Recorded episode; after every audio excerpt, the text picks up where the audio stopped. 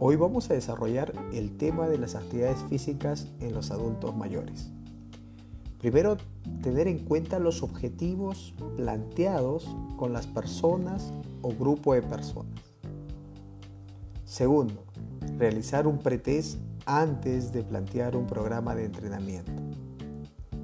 Tercero, desarrollar un programa de entrenamiento dosificado y diversificado con este grupo de personas. En cuarto lugar, seguir un control continuo con cada uno de los participantes. En este espacio es muy recomendable trabajar con el personal de salud. Hablamos de un médico, de un nutricionista, de un psicólogo, de un profesor o personal trainer.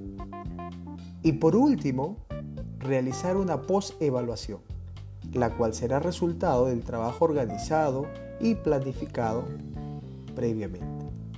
No te olvides, si quieres saber más, síguenos a través de actividades físicas y talleres, donde estaremos pronto lanzando un curso para adultos mayores en vivo. Gracias.